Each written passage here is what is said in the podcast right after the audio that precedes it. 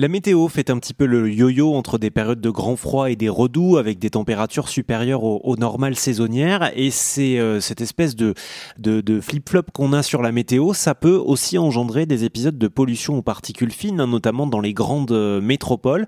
Euh, docteur Le Guillou, vous êtes pneumologue, président de l'association Respiratoire France.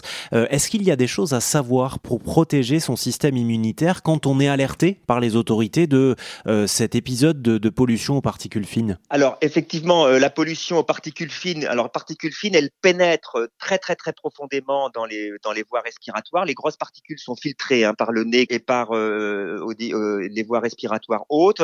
Les particules fines vont traverser toutes les parois, les, les, les, les voies respiratoires, les alvéoles et vont pouvoir passer pour certaines dans la circulation et dans les vaisseaux. Et donc, c'est il faut pouvoir limiter cette pénétration pour éviter les effets à long terme. Donc là, euh, c'est de s'isoler à son domicile, d'essayer de, justement de ne pas aérer hein, quand il y a des fortes pollutions, d'éviter de faire de l'activité physique parce que là, on va augmenter sa respiration et on va faire pénétrer davantage de particules. Donc c'est un peu l'inverse de ce que l'on fait et de ce que l'on préconise habituellement. C'est transitoire. Et puis on peut porter un masque.